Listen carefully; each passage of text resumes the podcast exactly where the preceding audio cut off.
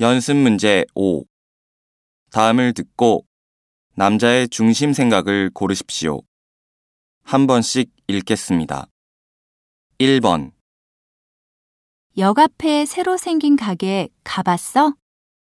주말에는 한 시간 이상 기다려야 하나 봐. 언제 한번 같이 가볼래? 아, 거기. 나도 소문 듣고 지난 주말에 갔다 왔는데, 한 시간이나 기다려서 들어갈 만한 곳은 아닌 것 같아. 게다가 사람이 많아서인지 종업원들도 불친절하고 음식이 나오는데 시간도 많이 걸려서 난 별로던데.